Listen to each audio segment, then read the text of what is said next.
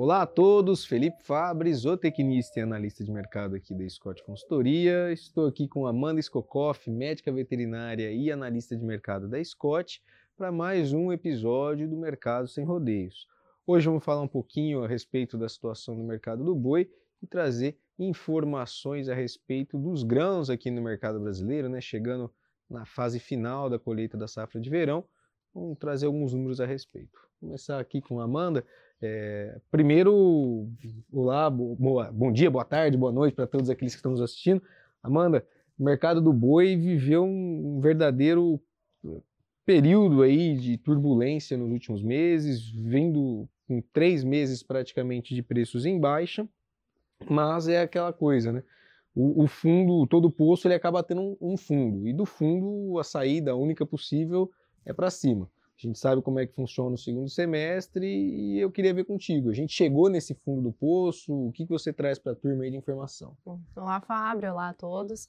Bom, Fábio, realmente, parece que a gente encontrou um piso aí para a cotação do boi gordo, né? Se a gente for analisar, principalmente essa semana, a gente viu que o cenário ele está mudando no mercado do boi. É, algumas praças já apontam aí valorizações na cotação, a gente viu ainda sinalizando só um movimento de alta, ainda mais sutil, mas de modo geral a gente tem visto que a pressão baixista cessou e a gente tem sentido mais um mercado com preços estáveis, mais firmes, né? Uhum. A gente olhando aí São Paulo trabalhou estável essa semana, mas sem aquela pressão de baixa sendo exercida. Justamente porque esse período que a gente sentiu aí de maior entrega de animais já passou, agora a gente começa a sentir um equilíbrio nessa questão de oferta e aquela questão de barganhar já volta a acontecer de novo. Então o pecuarista ele já não se sente mais pressionado a estar tá entregando gado em preços tão baixos e as indústrias que começam agora a sentir as escalas encurtando justamente por conta dessa menor oferta, já começam a ter que negociar um pouco melhor a boiada, né?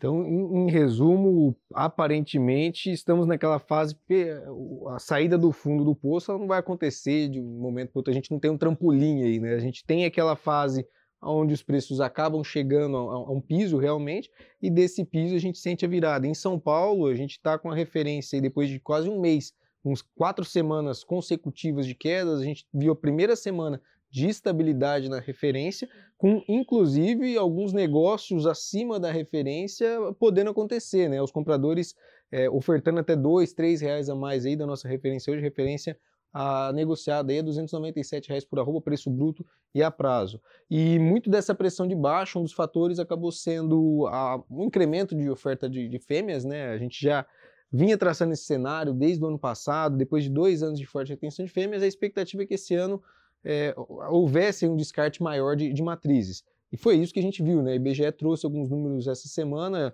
já havia trazido no, no, começo de abril ali a respeito do primeiro trimestre, mas agora segmentou por categorias. E você quer falar um pouquinho a respeito aí do que o IBGE é, trouxe? Se a gente for analisar, já em fevereiro a gente sentiu essa maior oferta de Exato. fêmeas, né? Foi um cenário diferente do que a gente viu em anos anteriores. A gente viu ali já a cotação sendo pressionada justamente por conta do final da estação de monta, uhum. que a uhum. gente começa a ter um descarte maior de fêmeas. E agora, corroborando com esses fatos que a gente observou, vieram os dados do IBGE, justamente separados por categoria, que a gente viu aí nesse primeiro trimestre um aumento de 12,9% no abate de fêmeas. de fêmeas. Então, isso vem justificando o que a gente já vinha comentando em meses anteriores, dessa maior oferta de fêmeas agora em 2022, e explicando também o cenário que a gente tem visto, é, de maior pressão sendo exercida. Essa safra ela foi muito mais sentida agora esse ano, justamente por conta dessa maior oferta de gado, e também refletindo no mercado de reposição, que agora, é, justamente por conta desse período que a gente viveu de retenção de fêmeas, agora a gente começa a sentir uma maior oferta de bezerro, que também pressiona as cotações, né? E aí desestimula, então, né, a própria produção de bezerro. Exatamente. Só uma ressalva, né, o abate de fêmeas nessa temporada ele diminuiu 12% frente ao ano passado, né? Então a gente está vendo aí é, aumentou, ele aumentou, né? aumentou 12% frente ao ano passado, né? Isso. Então, um, abate maior de fêmeas do que na temporada passada e a gente veio de 2020, 2021 com um abate é, decrescente de fêmeas. Então, o primeiro trimestre aí reportando alta com relação ao abate de fêmeas depois de dois anos consecutivos. Exatamente.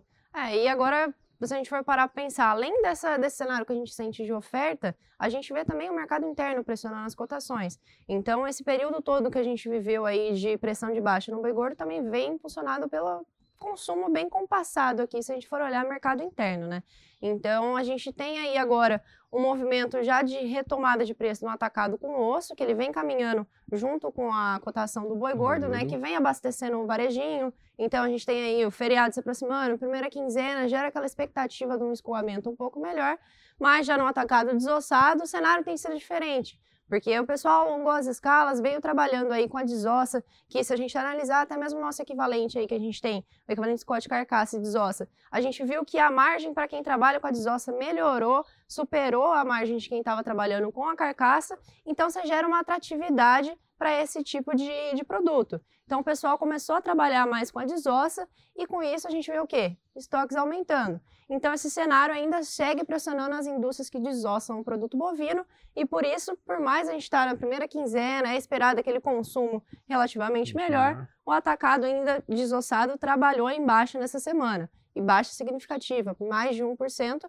Justamente porque, se a gente olhar no varejo ali, os preços também estão trabalhando firmes, né? A gente vê um ajuste negativo ali, outro aqui, mas a gente vê que ainda o varejo segue com os patamares mais elevados, atingindo margens recordes. A gente fala hoje uma margem de 64% no varejo, enquanto a gente falava em 20%, 30% em 2020, 2021.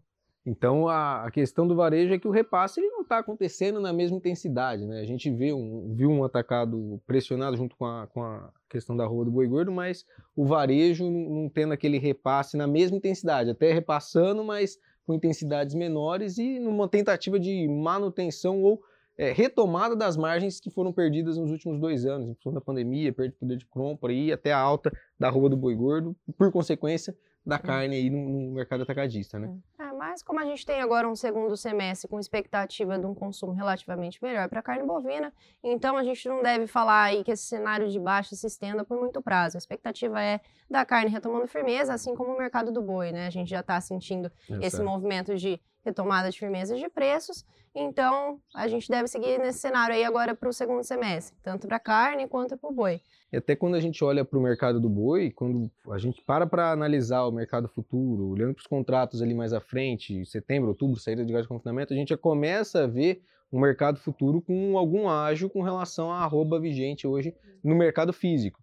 Então, isso pode dar uma contribuída com relação à atratividade pro confinador, né, que no primeiro giro foi bem impactado por conta do aumento dos custos, por conta de N outros fatores aí que ah, pesaram bastante. Na época bastante. que iniciou o primeiro giro também esse ágio ele não estava tendo, né? Então, Exato, então, a gente não tinha um ágio tão interessante para gerar a, a, o confinador. Então, a gente pode ver agora uma intenção de confinamento relativamente até melhor para segundo semestre, né? E do lado dos insumos, quando a gente pega para analisar a questão do milho e da soja, quando a AB trouxe essa semana o nono levantamento da safra brasileira de grãos, é, só para a gente ter uma ideia, a AB revisou para cima aí, tanto a produção de milho quanto a produção de soja, seja milho de primeira ou de segunda safra no, no Brasil, é, com relação a, a, preço hoje, a gente vê um cenário mais pressionado, o preço do milho aí, comparado ao ano passado, trabalhando bem abaixo do que a gente vinha vendo, né? Hoje falamos aí um milho aqui em Campinas na casa de 90 a 88 reais por saca de 60 quilos, quando na temporada passada nos falava um milho abaixo de 100 a 95 reais. Então, um cenário mais confortável com relação à possibilidade de preço para insumos. E do lado da soja, o cenário de precificação da soja já está computado, já está colocado aí na conta toda a quebra de produção que a gente teve em função do clima aqui na América do Sul. A gente fala hoje de, uma saca de soja negociando na casa de 195, 192 reais, tendo chego até 209 reais no pior momento com relação à quebra de produção.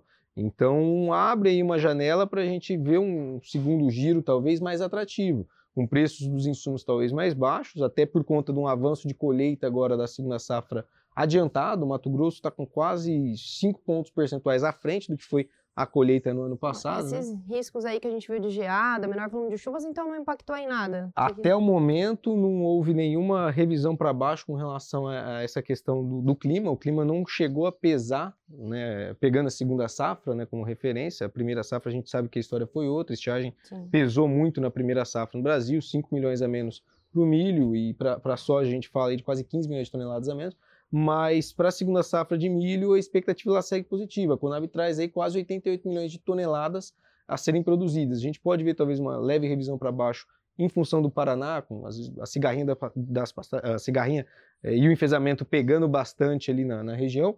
É, e também o Goiás, né? Goiás a gente fala aí talvez um déficit hídrico prejudicando um pouco o desenvolvimento das lavouras, mas nenhuma quebra perto do que a gente teve na safra de inverno na, na temporada passada, né? na segunda safra.